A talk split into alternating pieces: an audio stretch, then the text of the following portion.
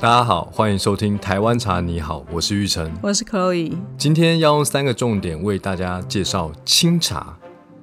第一个重点就是台茶精髓扬名国际。为什么台湾茶会扬名国际？台湾有丰富多元的茶树品种，得天独厚的生长环境，百年来与时并进的制茶工艺。重点，台湾茶仅占全球茶叶产量的百分之零点六。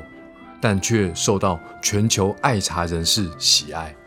第二个重点，绿红之间千变万化。什么是绿红之间啊？绿茶是不发酵，红茶是全发酵，而青茶就是介于绿茶和红茶之间的半发酵茶。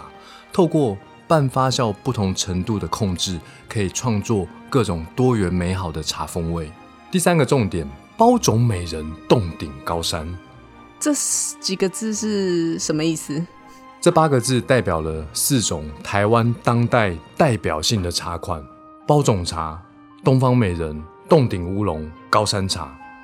这四种茶各有别具风味的美好，完全就是透过清茶的半发酵的工艺所创作出来的。